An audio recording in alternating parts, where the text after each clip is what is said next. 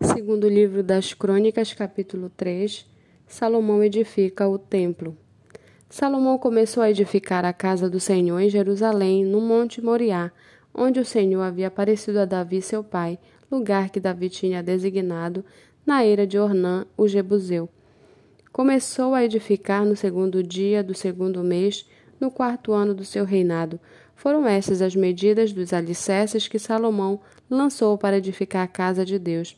Vinte e sete metros de comprimento por nove de largura, segundo o padrão antigo. O pórtico diante da casa tinha nove metros, no sentido da largura do lugar santo, e a altura era de cinquenta e quatro metros. Salomão revestiu o interior do pórtico de ouro puro, também fez forrar de madeira de ciprestes a sala grande, revestiu-a de ouro puro e gravou nela palmeiras e correntes. Também enfeitou a sala com pedras preciosas e o ouro era de parvaim. Revestiu de ouro a sala, as vigas, os umbrais, as paredes e as portas, e esculpiu querubins nas paredes.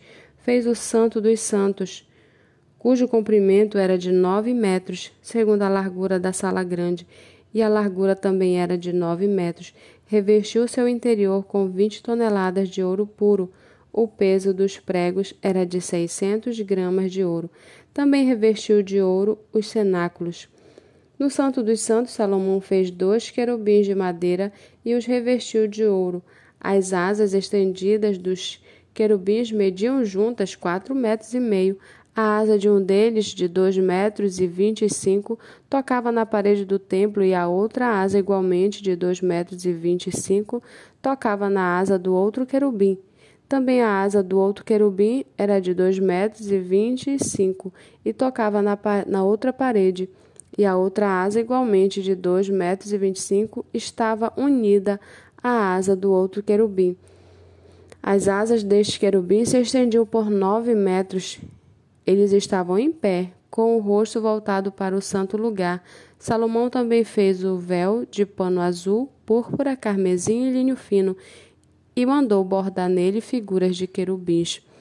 Salomão fez também diante da sala duas colunas de quinze metros e meio de altura, com um capitel de dois metros e vinte sobre cada uma delas. Também fez correntes como as do Santo dos Santos e as pôs no altar das colunas. Fez também cem romãs, as quais pôs nas correntes, levantou as colunas diante do templo, uma à direita e outra à esquerda. A coluna da direita deu o nome de Jaquim e a coluna da esquerda deu o nome de Boaz.